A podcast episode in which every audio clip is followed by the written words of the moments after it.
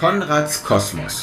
Die Mission Kreativität Teil 2 mit Christian Bürge. Mission Control ready for takeoff. 3, 2, 1, 0.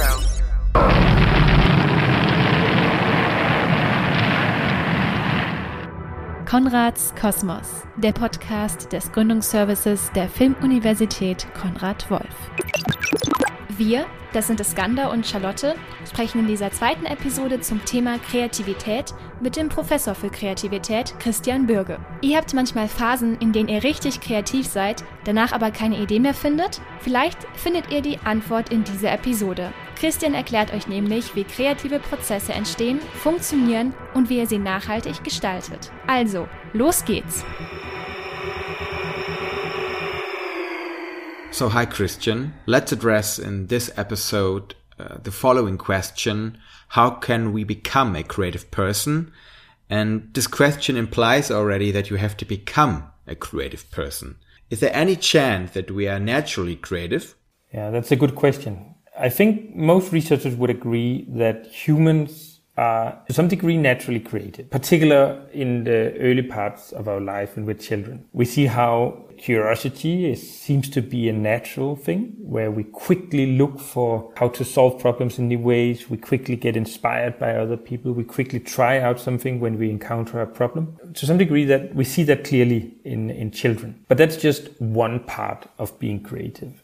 Another part of being creative is to apply knowledge and a lot of knowledge and combine it in new ways, for example. And children may not be as good at that, not because they're not good at combining things, but maybe because they don't have so much knowledge. That's why being a child is not enough to be highly creative. Sometimes it's good to have the knowledge and experience you have as an adult. The problem is, as we grow older, it seems to also decrease our creativity. We don't know for sure what is the reason. It may, some are speculating that it's the way we design our education, our hobbies, sports, or maybe it could be that humans as a nature are just need to be more open-minded when we are young to learn quickly and we need to be more stable maybe when we're older to take in a new generation and help them in their life.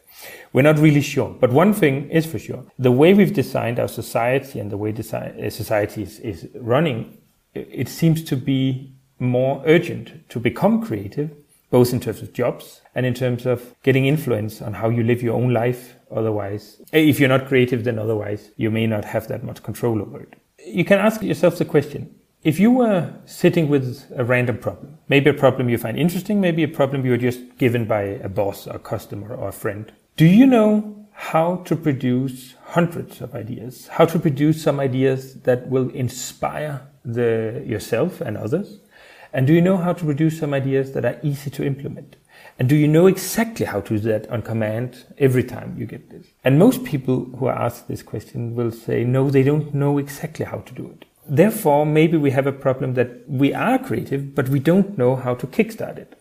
Or it's a little bit rusty because we don't use it too often. So another way of talking about developing creative competences or becoming a creative person is maybe to talk about it as to regain your creative competence and to regain your creative confidence so that you feel like you can do it and you know how to do it. So that's another way of putting it. So it's a good mixture of talent and hard work. How can we develop now our creative process? One way to think about it is to use the metaphor of a football coach, a football trainer.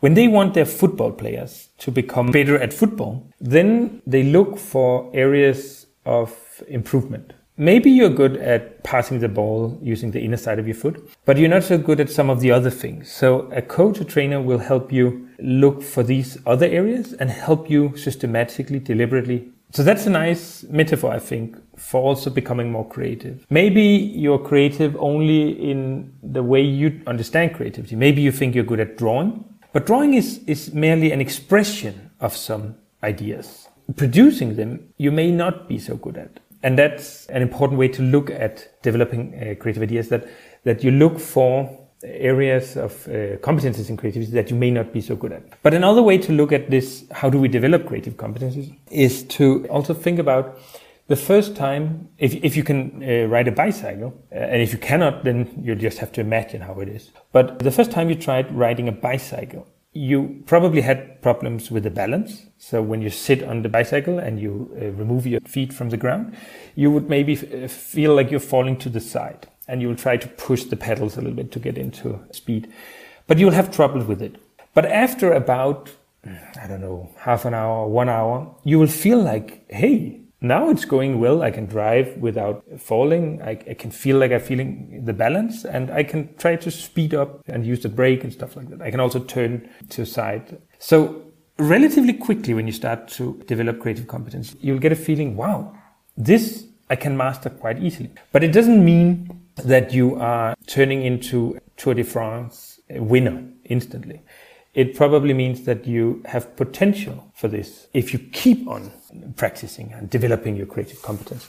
So think about it like this.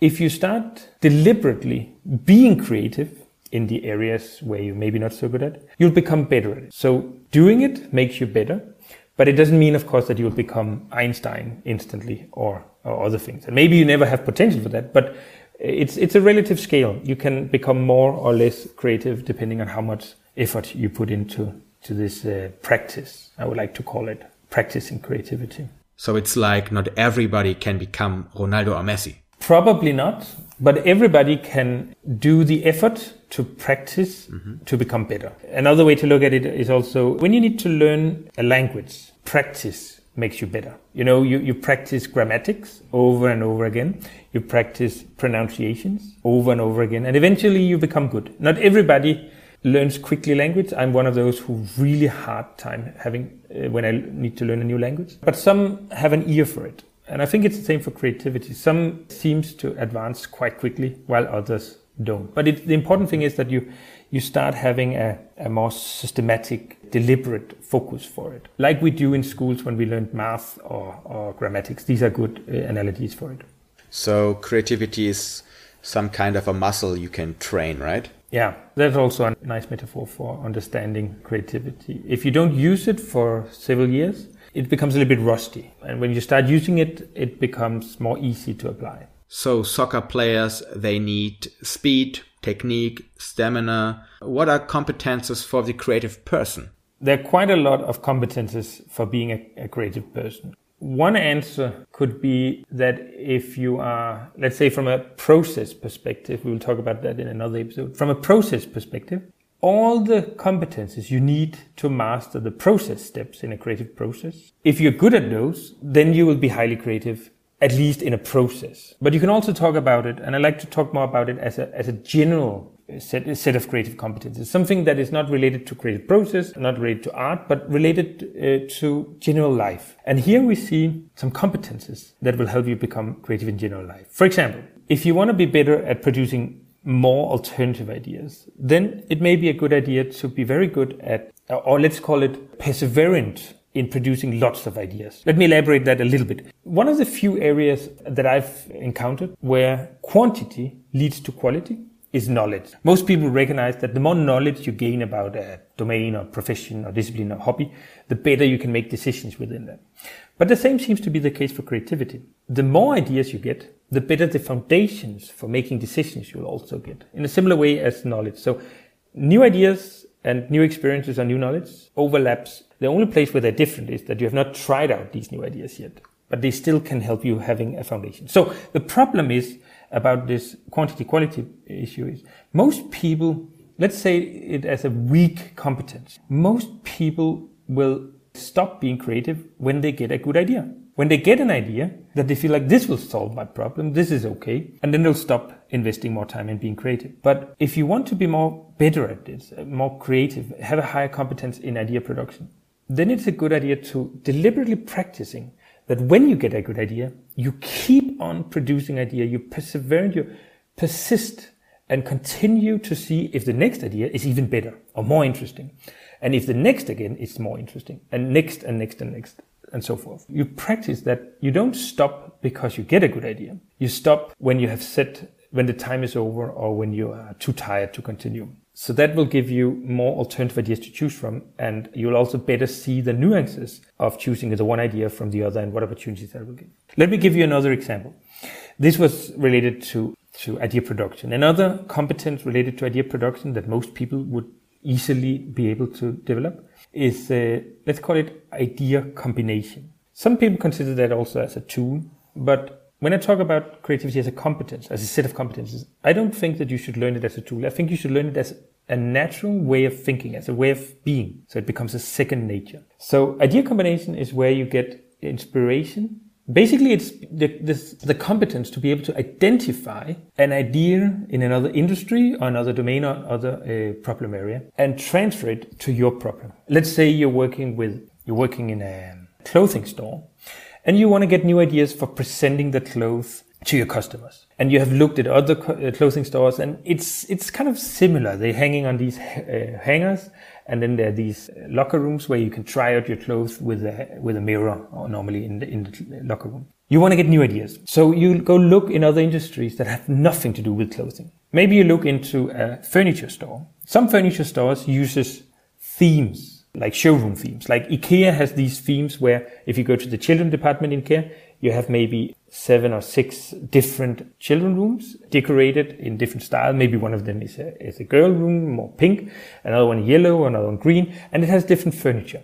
So the idea about these theme showrooms is that you can go into them and you can have a feeling, how would your children's room be like if you buy some of these furnitures? Or if this is how your children's furniture look like almost now, then you can bring in another furniture and see how would it fit with a similar room that you have at home. So if we transfer that idea, we've identified this idea of theme showrooms and we transfer that idea to our clothing store. Let's say we just make these themed showrooms in a clothing store, but we have to design them in a way that makes sense for the customers.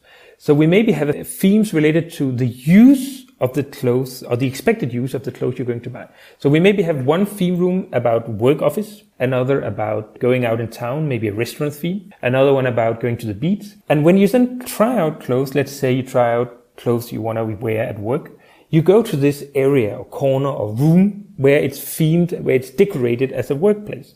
And you sit at the desk work office and you look into the mirrors and walls, see, how do I look like when I'm working? Another one, if you want to buy clothes for going out in town, you try it out. You go to the room where it's decorated like that and you try out how do I look like when I'm sitting in a restaurant or a bar and the light is a little bit dimmed, a little darker, these kind of things. And this is idea combination. This is also a competence that you can practice to become better at and gain as a second nature. These were just a few, but there are also some related to uh, persuasion or acceptance making, some related to decision making and some related to problem identification. The idea combination is one competence. Can you describe some more for us? I've given an example of the competence to produce lots of ideas, like this perseverant, creative perseverance. And I've given the example of idea combination. But mm-hmm. another one, maybe, let's take one related to uh, decision making or, or being to, to see idea potential when it's there. Here, one of the competences that are quite important for most people is to have a high cognitive flexibility. Basically, in short, it means that you become good at postponing making up your mind. So imagine you're seeing a new situation. You're walking on the street and you are seeing some guy who have parked their car in a very strange way where it's a little bit annoying. You cannot get around it easily. If your first thought is, this is annoying, what a stupid guy, then you have a very low cognitive flexibility. But if you either have a high cognitive flexibility or you deliberately start practicing it, then you will start getting ideas. Why may it be that he has parked the car this way? Maybe it's because he just received a phone call from his wife. She's pregnant. She's in an apartment upstairs somewhere near the parking. He just packed quickly to run up and get her to drive her to the hospital. Or maybe it is that when he arrived, there was a big truck parked in front of him and he couldn't get away. And then a lot of cars were parked behind him, waiting in line. So he just drove a little bit to the side and it's still not a really good parking, but that was his option at the time. So now he went to a toilet and coming back soon probably. These are a few examples of trying to get, let's say, alternative explanations that you produce yourself for why may this strange behavior or this strange idea somebody else have done make sense. So that is a core competence you need if you want to be good at making uh, decisions in related to creativity because it will make you more visionary. It will take you to a point where you're not trying to defend your own ways of looking at the world, your own perspectives, but you're trying to understand as many different perspectives as possible before you make up your mind, before you make your decisions. And you're not just trying to get perspectives from other people, how they see the world. Of course, that's important, but it's also to try to get perspectives that maybe none of you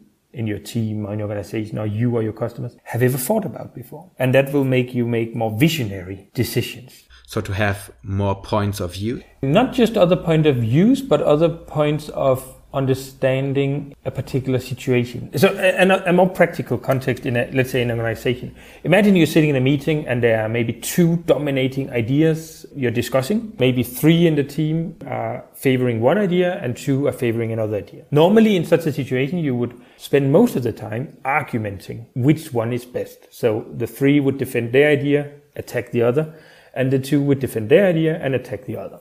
So here is, let's call that a low cognitive flexibility. Here you try to develop argumentation that will make you win the discussion. But if you want to be more creative, then the point is not ever to win a discussion, unless you're trying to persuade other people, of course. But in making decisions, we're not trying to win discussions. We're trying to learn as much as quick as possible and to see much broader what is it that I have not seen yet? What is it I have not learned or experienced yet that maybe others have? So you never go into a discussion trying to win it. You always go into discussion trying to learn as much as possible. But how do the others see the world? Is there something I can quickly learn here so that I can make better decisions? Of course, that will make you feel like you're often losing arguments because you spend all the time trying to understand. But in the long run, you will get a better understanding, also better arguments, and you will get to better decisions because you're not trying to win, you're trying to learn quickly. And that's part of uh, cognitive flexibility and how you make a more ambitious creative decision making. So, what is the structure for this individual training for creativity?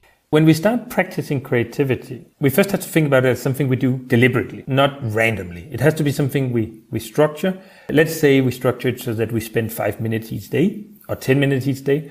Or let's say we are a team, uh, if you're not individual, but more working in a team or something, that you structure it so that every time you have a coffee break or every time you have lunch together or every time you have a, a meeting, a particular meeting, then you include it into that context. So you spend some time doing it there. The more often you do it and the more, let's say on an everyday basis, you can do these kind of exercises, training itself, the more likely it is that it will spill over into the rest of your workday, into the other activities you have. So it's a kind of reminder or a short experience of how to be creative on a daily basis. That's a very nice way to put it.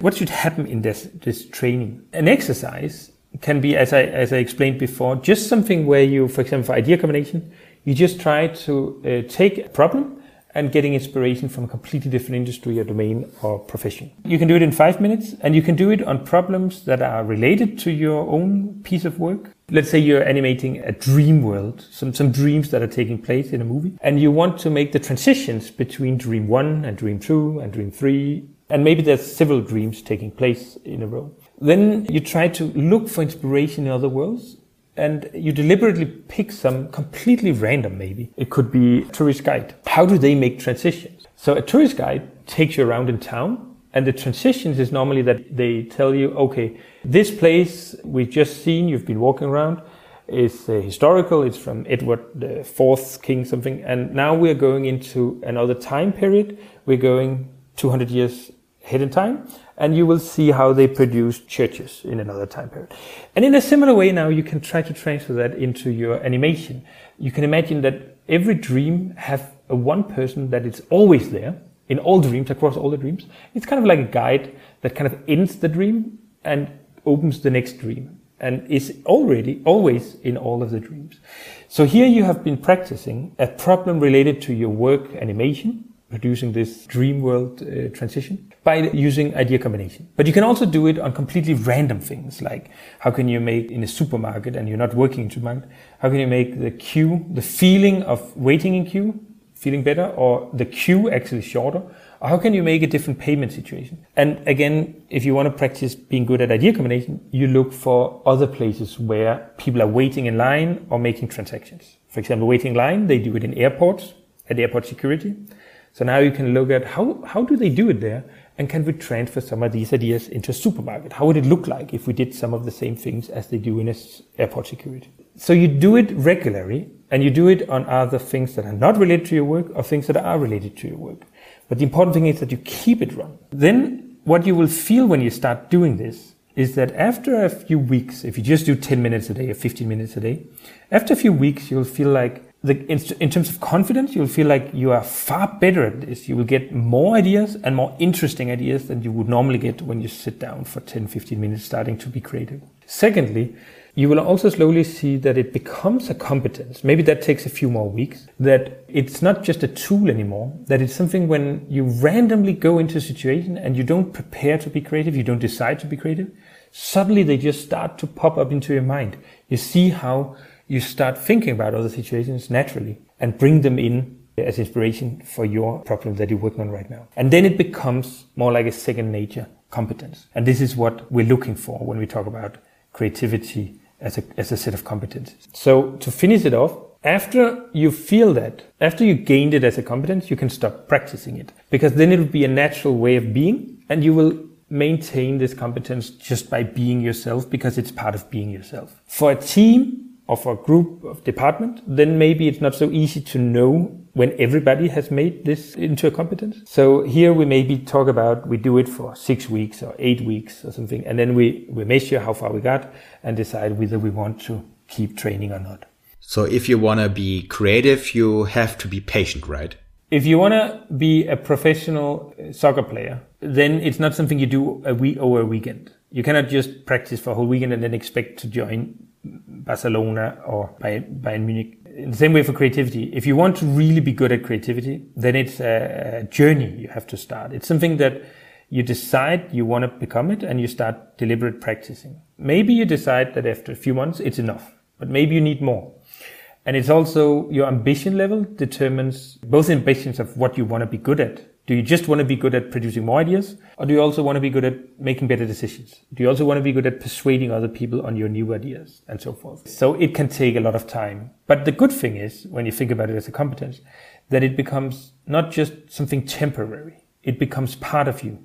So if you're an individual, it becomes one of your ways of producing your work. If you're a team organization, it becomes a culture It becomes a fundamental part of how you work in your organization. And that's very difficult to imitate from competitors. So, thanks so far, Christian. And in the next episode, we will risk a deep dive into the creative process. Das war die zweite Episode zum Thema Kreativität mit Christian Byrge. Ihr findet diese und weitere Episoden von Konrads Kosmos unter www.filmuniversität.de-audio. Und in der nächsten Episode beschäftigen wir uns mit der kreativen Teamarbeit. Seid ihr bereit?